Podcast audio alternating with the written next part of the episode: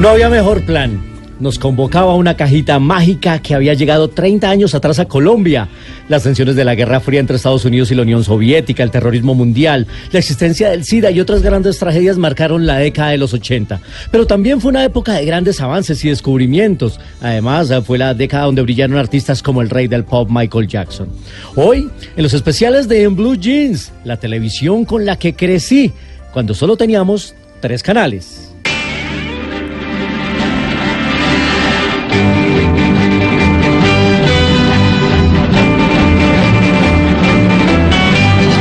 Los 80 fueron años de erupción creativa en la música, el cine y por supuesto la televisión. Nos uníamos en familia a ver historias de familias, gringas, pero al fin y al cabo familias, como los Cartwright.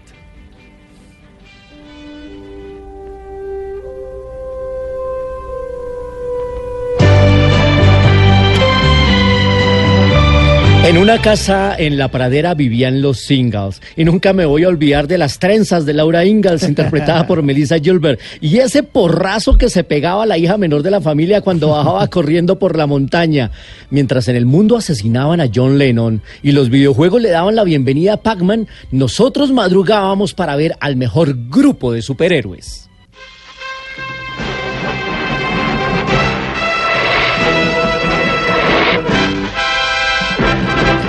Mientras tanto, en el Salón de la Justicia se reunían los todopoderosos héroes con capas antifaces, superpoderes, combatían el mal y los más astutos villanos, pero por supuesto siempre salían ganando los buenos.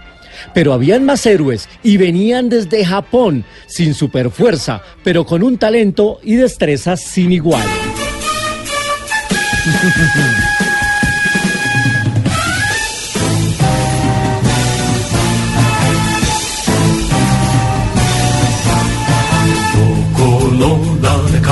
Uy, lo máximo.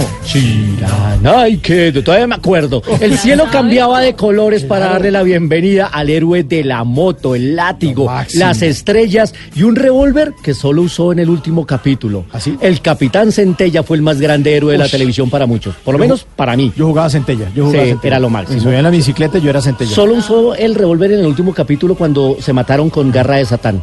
Ese fue el final de Centella. Pero de Japón también llegaron robots y naves, increíbles historias llenas de imaginación.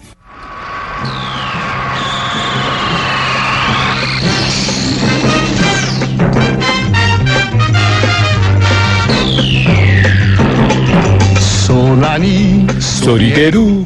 Massinger. Koji Kabuto en su nave se acoplaba al gigante que disparaba sus puños. Massinger Z fue el juguete de moda. Qué buenas tardes de diversión pasamos.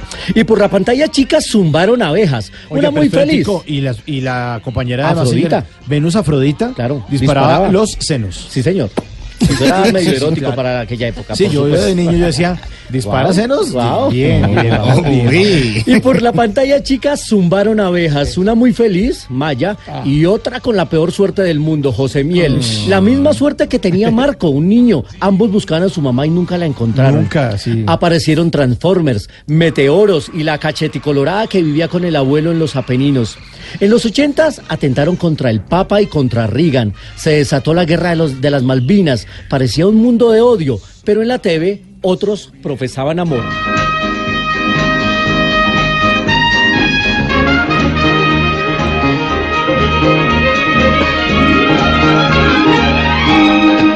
Un crucero nos invitaba a creer en el amor. En alta mar parecía el mejor escenario, el más romántico para vivir esas fantasías. El crucero del amor, por supuesto. Pero para otros lo mejor era el territorio insular. ¡El avión! ¡El avión! Sí, señor. La caja mágica nos llevaba cada semana a, la- a una isla en la que todo podía pasar. El elegante señor Rourke y su pequeño asistente que anunciaba siempre la llegada del avión eran los anfitriones de las más increíbles ¡El aventuras avión! en la isla de la fantasía. ¡El avión! Ricardo los- Montalbán, ¿no? Elegantísimo. Ricardo Montalbán, sí. De origen mexicano. ¿Sí? Sin duda. En los 80 México fue devastada por un terremoto y en el mismo país Argentina fue campeón del mundo. En el cielo además explotaba el Challenger. Y aunque la televisión a color había llegado a nuestro país en 1979, uno de nuestros favoritos era blanco y negro. ¿De qué estás hablando, Willy? Arnold y Willy, el señor Drummond y su hija nos daban lecciones de tolerancia. Ya se hablaba de inclusión, Claro. cero racismo. Eran cuatro viviendo en un apartamento de Nueva York. Bueno, cinco con el ama de llaves, con la ama de llaves. Pero también aprendimos eh, viendo televisión que tres son compañía. Buenísimo.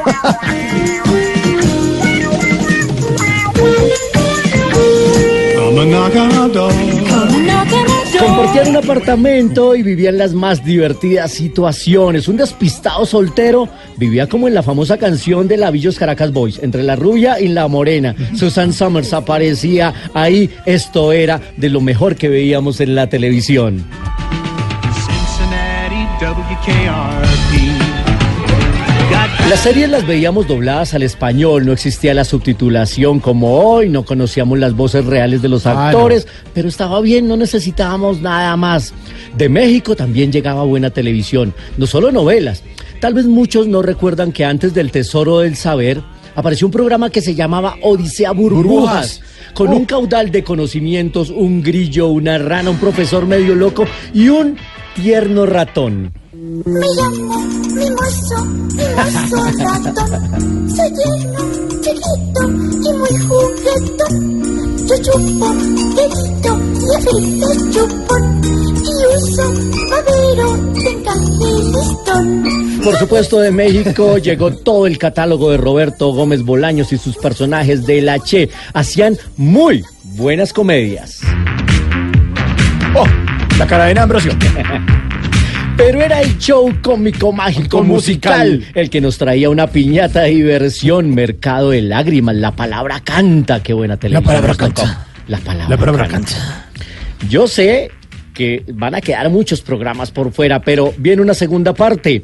Hasta aquí esta primera del especial de televisión, de la televisión que nos tocó. Y recuerden, solo teníamos tres canales, el 7, el 9 y el 11, que después fueron el Canal 1, el Canal A y Señal Colombia. Pero aún nos falta recordar las series policíacas, las galácticas, las de los espías. Así que no se despeguen de Blue Radio porque a este viaje a la nostalgia aún le queda un segundo capítulo.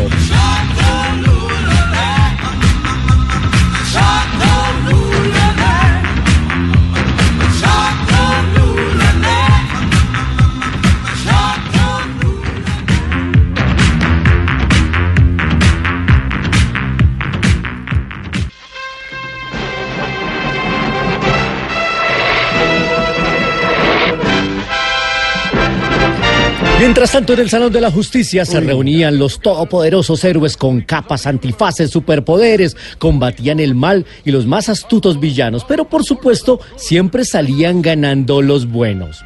Pero habían más héroes y venían desde Japón, sin superfuerza, pero con un talento y destrezas sin igual.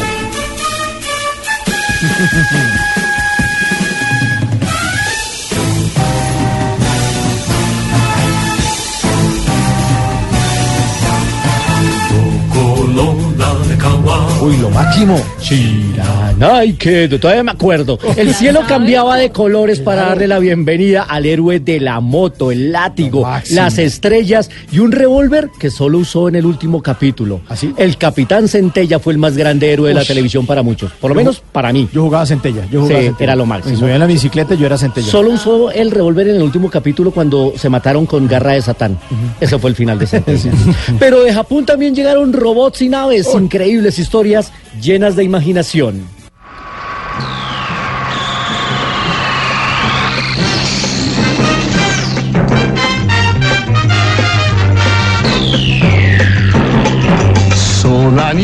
Sorigeru. Massinger. Koji Kabuto en su nave se acoplaba al gigante que disparaba sus puños. Massinger Z fue el juguete de moda. Qué buenas tardes de diversión pasamos. Y por la pantalla chica zumbaron abejas. Oiga, Una muy feliz. Tico, Y la, y la compañera de Afrodita. Venus Afrodita, Claro, disparaba, disparaba. los senos. Sí, señor.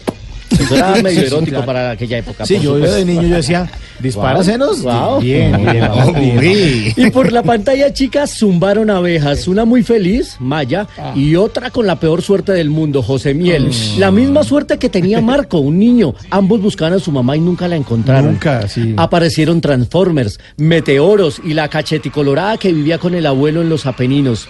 En los ochentas atentaron contra el Papa y contra Reagan. Se desató la guerra de, los, de las Malvinas. Parecía un mundo de odio, pero en la TV otros profesaban amor.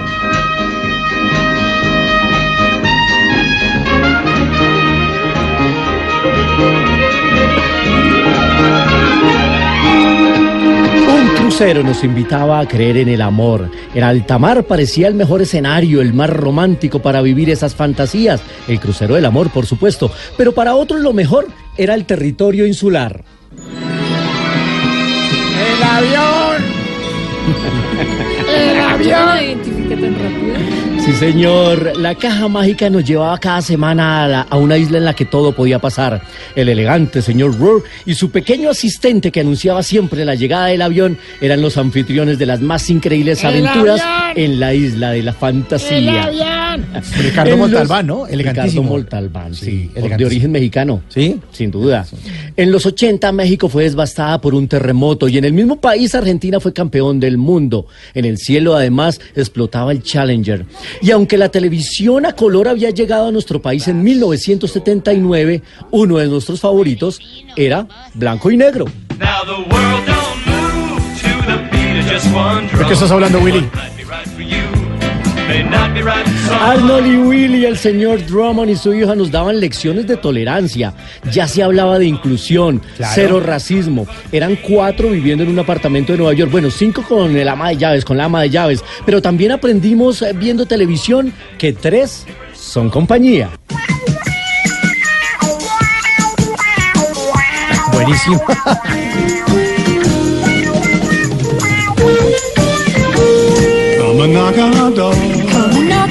Compartían un apartamento y vivían las más divertidas situaciones. Un despistado soltero vivía como en la famosa canción de Lavillos Caracas Boys, entre la rubia y la morena. Susan Summers aparecía ahí. Esto era de lo mejor que veíamos en la televisión.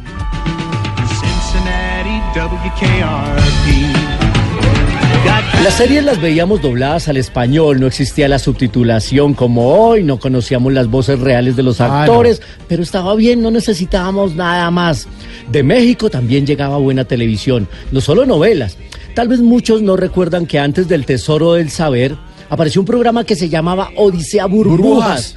Con Oh. un caudal de conocimientos, un grillo, una rana, un profesor medio loco y un tierno ratón. Me llamo mimoso, mimoso ratón. Soy tierno, chiquito y muy juguetón. Yo chupo dedito y a veces chupón. Y uso madero de encaje listón. Por supuesto, de México llegó todo el catálogo de Roberto Gómez Bolaños y sus personajes de la Che. Hacían muy buenas comedias. Oh, la cadena Ambrosio. Pero era el show cómico, mágico, musical, musical. el que nos traía una piñata de diversión, mercado de lágrimas. La palabra canta, qué buena televisión. palabra nos tocó. canta. La palabra, La palabra canta. canta. Yo sé que van a quedar muchos programas por fuera, pero viene una segunda parte. Hasta aquí esta primera del especial de televisión, de la televisión que nos tocó. Y recuerden, solo teníamos tres canales, el 7, el 9 y el 11, que después fueron el canal 1, el canal A y Señal Colombia. Pero aún nos falta recordar las series policíacas, las galácticas, las de los espías. Así que no se despeguen de Blue Radio porque a este viaje a la nostalgia aún le queda un segundo capítulo.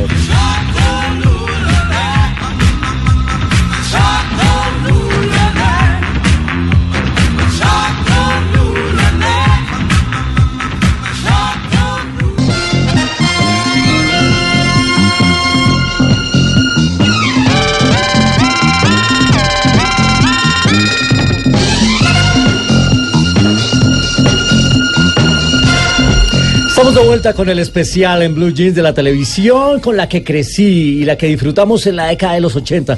Recordemos que solo teníamos tres canales, que no existía el control remoto, o por lo menos estaba empezando a llegar. Nosotros éramos el control Cámbielo, remoto. cámbielo, le decía. Algo impensable para los niños y adolescentes en la actualidad.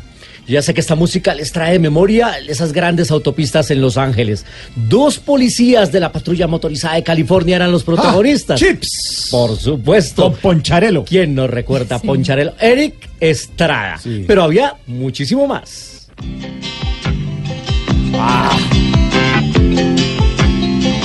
Just a good old boy. Y es que las parejas eh, se hicieron famosas en la televisión. Estos corrían y saltaban en el famoso General Lee. Claro, los duques de Hazard. Eran primos. ¿Así y eran primos? tenían Sí. una prima. Nunca hubo mejores piernas que las de Catherine Bach, Uy, la prima de Daisy. No, no, no. Y además el carro salía volando y se quedaba congelado. Y decía, parece que ya sí están problemas. Y ¡pum! Caía el carro al otro lado. ¿saben qué? Así es, porque Volaba ese hablaban campechano y mantuvieron a lo largo de los años una disputa con el alcaide, Boss Hop, y el comisario Roscoe Pelcontrain. Roscoe. Por la pantalla pasaron Starkey and Hush, Simón y Simón, una mujer biónica, un hombre nuclear, BJ McKay, todos con profesiones que los ponían en peligro.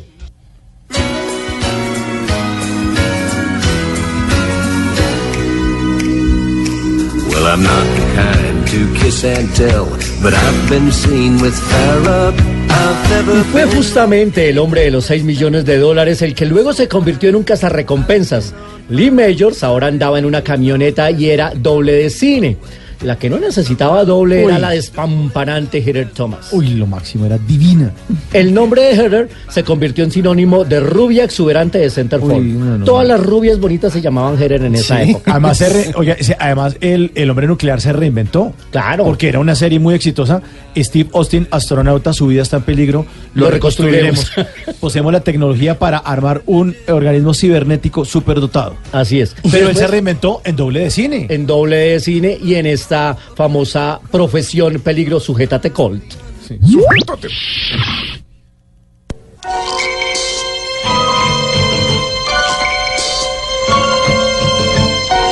Hoy muchos siguen las aventuras de los ágiles investigadores de, de CSI en las diferentes temporadas y ciudades que han visitado.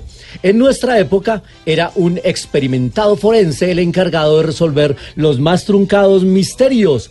Quincy y su humor negro combinaba con la misma destreza el bisturí y el revólver, pero había mucho más.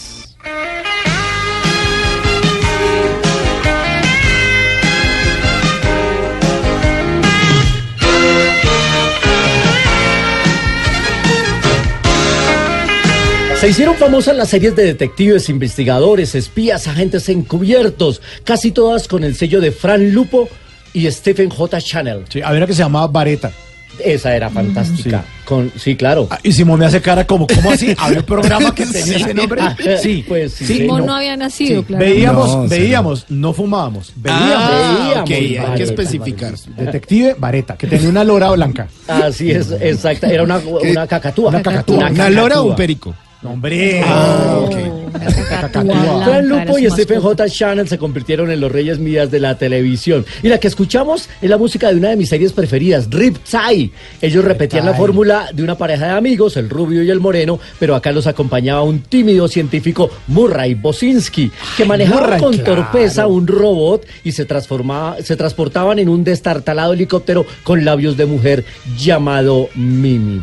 Y ya que estamos hablando de medios de transporte, el más vistoso lo tenía un hombre que se autocalificaba como un once.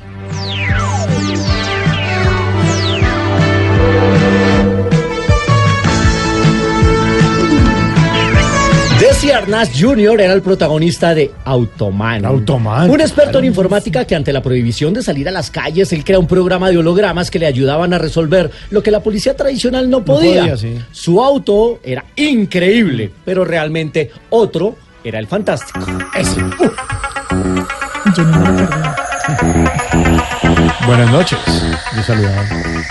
Era el único carro que le hablaba al dueño. Hola, Kit. Mike. Hola, Michael. Tenía lo que hoy se conoce como inteligencia artificial. Linda sonrisa. Un show de televisión que disparó al estrellato a David Hasselhoff, que luego se iría a salvar mortales a las playas en eh, Guardianes de de la Bahía. Pero mientras unos preferían la tierra, otros preferían el aire.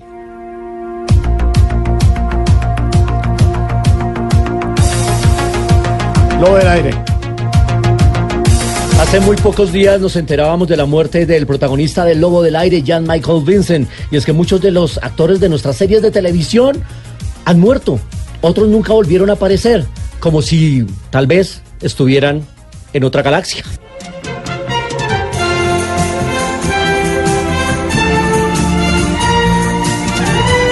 Y ya que estamos hablando de otras galaxias, como no recordar a un hombre que se adelantó en el tiempo y viajó hasta el siglo XXV? Se llamaba Buck Buck Rogers. Rogers. Mientras tanto, en la Tierra, Yo Lady tenía lonchera Bull Rogers. Ma- Mauricio se las sabe todas. No, ¿no? respeten, respeten. Todas. Ah, es Buck que vimos qué buena televisión. Sí. Mientras esto pasaba, en la Tierra Lady Di se casaba con el príncipe Carlos. Ah, sí. IBM lanzaba el primer computador personal. Y Sally Ride en 1983 se convirtió en la primera mujer en viajar al espacio exterior.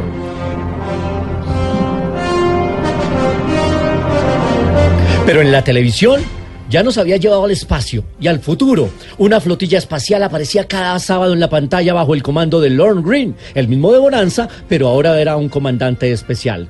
Larga vida y prosperidad también para la televisión que nos puso a soñar con los confines del universo y nos teletransportó a una nave Enterprise.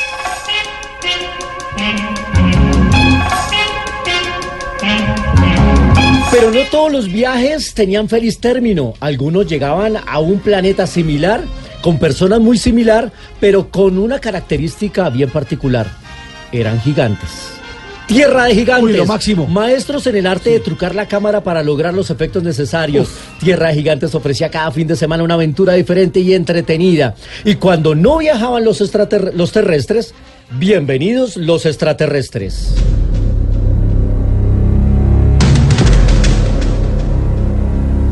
Las naves nodrizas se posaron en la Tierra en 1983. Una raza alienígena nos visitó con apariencia humana, pero bajo la amable y gentil figura, lo que habían eran reptiles que se alimentaban con roedores. B. La batalla final fue un suceso protagonizada por Mark Singer y Jane Butler. En los 80 cayó el muro de Berlín, nació la telaraña mundial de la información. La Guerra Fría parecía acabar, pero no las historias de espías.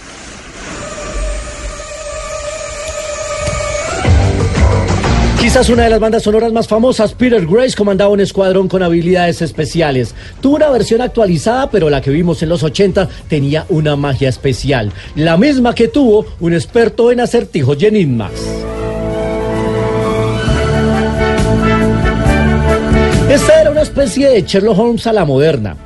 Chris Brosnan era Remington Steele. Uy, lo máximo. Un personaje con el que pagó la cuota inicial del smoking a la medida que lo haría mundialmente famoso como el quinto James Bond. Muy glamoroso, muy elegante, pero ninguno tenía la suerte del temible operario del recontraespionaje. El superagente 86 y la 99. Maxwell Smart, el 86, acompañado por la siempre leal 99, Bárbara Feldon. A mí en lo particular me hicieron reír hasta dolor abdominal e Uy, incontinencia. demasiado. El Y como- zapatófono, el zapatófono. sí, el zapatófono, el cono del silencio. sí, no, eso era lo bueno. máximo. No, el zapato era lo máximo. Y como este, muchos otros programas nos brindaron entretenimiento a caudales. Y le repito, solo teníamos tres canales de televisión.